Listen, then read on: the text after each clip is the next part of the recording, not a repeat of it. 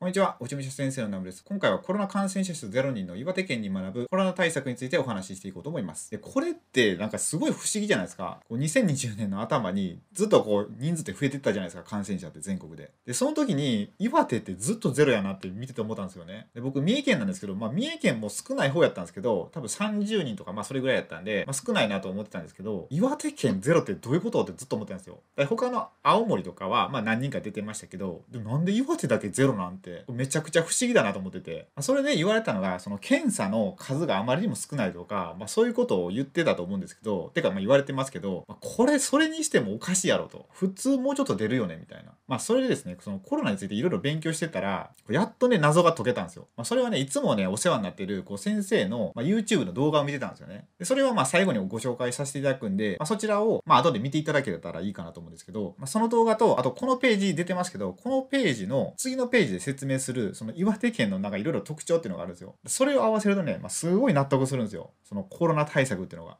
だからね、もう本当にぜひね、最後まで見ていただいて、まあ、これからね、第2波とか来るって言われてますけど、まあ、第2波、第3波とか、まあ、その時の、まあ、自粛とかになった時の、まあ、対策としてね、ぜひ実践していただければと思います。はい。ってことで、早速行きましょう。でですね、まず最初にお話しさせていただくのが、えここら辺ですね、そのコロナの特徴とかですね、まあ、ここら辺はですね、その先生の動画で詳しくお話していただいているので、まあ、多分ね、30分ぐらいの動画だったと思うので、まあ、それを今回のこの僕の動画ではギュッと凝縮してお話ししていきたいんですが、まず人間の細胞が持つ ACE2 受容体っていうのがあるんですよ。で、これを介して、そのコロナっていうのは体内にこう寄生していくみたいな感じなんですよ。そう、だからこのコロナに関して、その僕たちが持っているこの受容体ですよね。これって非常に重要な意味があってお伝えしてるんですけど、あちなみにこれちゃんとした専門家のとこからのデータですからね。そう、僕が勝手に言ってるわけじゃないんで、そう、そこはね、ちょっと安心していただきたいんですけど、でですね、で、この ACE 受容体っていうのがあるんですけど、で、これがですね、非常に怖いことに、えっと、日本人がですね、持ってるんですよ、めちゃくちゃ。こう民族的に。でそれだけこうコロナがもう入ってきたとするじゃないですか。まあ、その時にこうキャッチする、まあ、アンテナと言ったらいいですか、なんていうんですかね、まあ、こういうものいっぱい持ってるんですよ。こうやってひっつくところを。でそうすると、これめっちゃやばくないですか、日本人。それだけコロナを体の中に宿しやすいってことなんですよ。他の民族に比べて。西洋人とか、まあ、そっちの人に比べて、まあ、コロナにはかかりやすいってことなんですけど、でも、この第1波の場合であったら、全然こう少なかったじゃないですか、被害が。これおかしいよねってなってくるんですよ。で、これは何かっていうと、まずこれですね。えっ、ー、とですね、その海藻類ってあるじゃないですか。で、海藻類って、まあ、すごい多く持ってる成分があって、それがフコイダンっていうんですよ。でフコイダンっていう成分があってですね、で、これがこのコロナを防いでくれるみたいな。そうだからさっき言ったこの AC 受容体がありますよね。で、ここを、まあ僕もちょっと詳しくわかんないですけど、まあガードしてくれるみたいな。ここにフコイダンがこうつくじゃないですか。こうペトペトって。でそしたらこうコロナが来ますよね。でコロナが来てもここにもうひっつけれないからこう先約先客がいて。だからこうやって待ってる間にそのまま代謝とともにこうピューってどっか行ってしまうみたいな。それでもうただの発熱とかで終わっていくみたいな、まあ、そういうことが起こるんですよ。この海藻が持ってるこのフコイダンっていうので。なんですけどえっとですね次がですね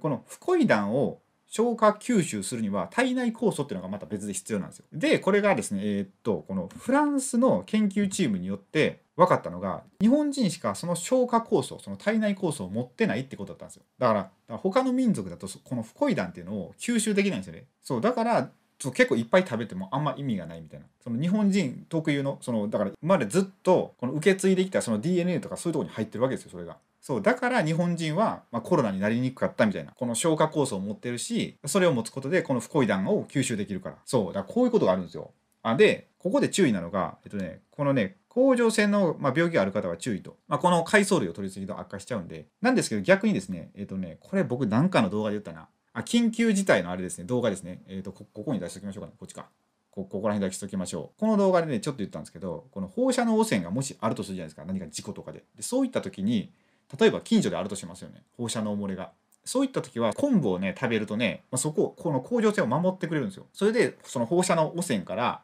身を守ることができるっていうので、まあ、もしね、まあ、もしそういうことがあれば食べてみてください。是非はい。で注意点がねこれぐらいででここからですよ。この岩手県の謎に迫っていくんですが、えー、次のページですね。でこれが岩手県の、まあ、データなんですけどこれね平成26年から30年とか、まあ、直近の5年間ぐらいのデータですかね。まこれちょっといろいろ調べててもう何が何年かよく分かんなくて、まあ、これは1位を取ったことがある項目ですね。この年数の中で。でこれ1位じゃなくてもう2位とか3位とかにま入ってるんですよ。だから全国でトップレベルってことですね、まあ、そういった風に見てもらいたいんですけど。でこれ初めからいくとわかめの生産量全国一位。で年間購入量全国一位でしょ。で豆腐および大豆加工品の年間支出全国一位。岩手の盛岡納豆購入全国一位。干物の消費量全国一位でしょ。で果物消費量全国一位。で大根の消費量全国一位ってまあこれ、まあ、基本的にこれ上位にいるような項目ですよこれが。だこれで分かるのが、まあ、言うたら三陸沖とか、まあそこら辺であるじゃないですか。で海藻類とかめっちゃ取れますよね。でそれで、まあ、わかめとかをすごい取ると。そうだからそのさっきのフコイダンですよね。まあ、フコイダンをその摂取してるから全然出なかったんじゃないかと。でここのこのデータを見ていくと、まあ、すごい感じるのが、まあ、これですね。海藻類とか発酵食品とか根菜ですよね。あこれを非常によく摂取してる県民性ってことなんですよ。言い換えたら日本食ですよね。こういうのって昔ながらの。だこういうのを取ってることでやっぱりこうコロナから守ってもらえたみたいな。だって言ったらまあ発酵食品って、まあ、体にいいってずっと言われてますよね。で根菜も体を温めたりして、まあ、体にいいって言われるじゃないですか。なんだかんだ言ってやっぱ日本食を取ってるのが一番僕たちの体には合ってると。まあ、そういうことだと思うんですよ。このデータを見る限り。てかさっきのやっぱ海藻類ですよね。あのデータ、フコイダンが出てた。昆布わかめとかアオサとか、まあ、いろんなものを食べることで、まあ、コロナから守られてたみたいな。こうやってねデータ見ていくとねすごいなんか面白いなと思って、まあ、もちろんこれ以外にもいっぱい1位取ってたりすると思うんですけどそうざっと僕ネットでパッて調べて出てきたのがこんな感じだったんですよ。だこれを見たらやっぱそういうことなんだろうなってすごい納得したんですよね。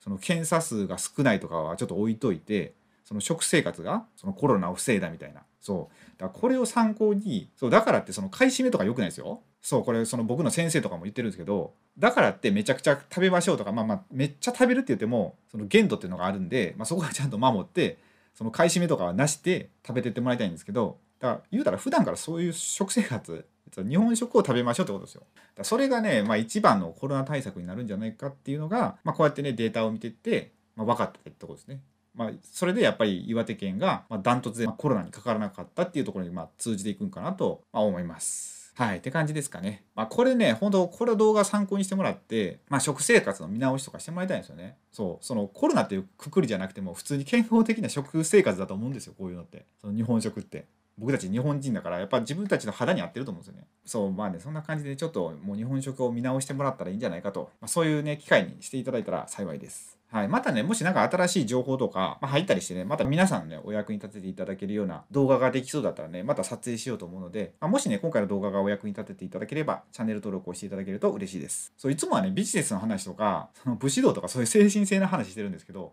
まあ、今回はね、本当にちょっとこれは撮っときたいなと思って、ちょっと撮らせてもらいました。こういう感じで。はい、そんな感じですね。あともし本当コメントとか何か質問ありましたら、あのコメント欄に書いていただければ、僕がまコメントでお返しさせていただくか、ま、動画で撮ってその質問にお答えさせていただくので、ま、気軽に何かコメント残していただければと思います。って感じですかね。もうちょっといろいろとお話しさせていただきましたが、最後までご視聴いただきありがとうございました。